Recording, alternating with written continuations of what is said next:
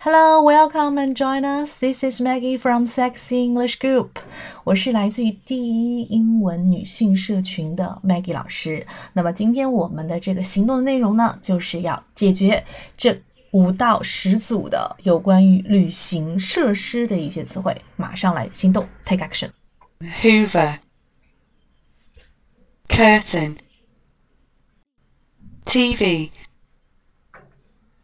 water heater, phone, lift, elevator, incoming, phone in, fridge. 好的，那么这个有关设备的一些词呢，我来讲两点哈。一个是电梯的两种表达。那么其实电梯我们都知道有两种，一种是那种垂直式的，对不对？就是非常快的，你可以按键然后上下的，那这种叫做 lift。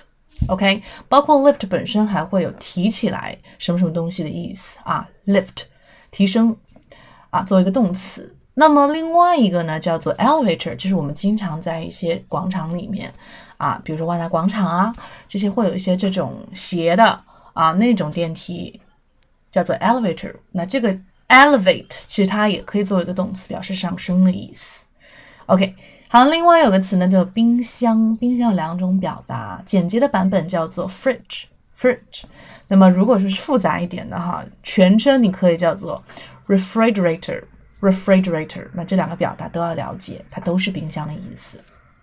嗯，那么接下来时间呢，来看一下，复习一下哈。可以请你用这台数码相机帮我和它合影吗？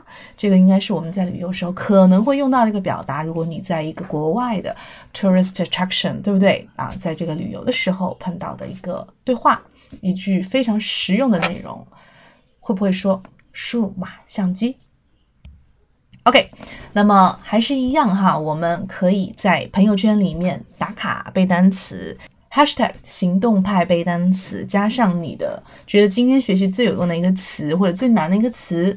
另外呢，还可以写上你的目标打卡天数，比如说可以是十天，可以从小目标开始，然后慢慢的扩大到五十天、一百天，跟我们一起来学习。OK，互相监督哈。那另外也可以参加我们的一些 online English corner 或者是一些 open course 有关于口语的。OK，我们的主张就是要马上行动，所以马上可以联系我来加入。我的微信是三三幺五幺五八零。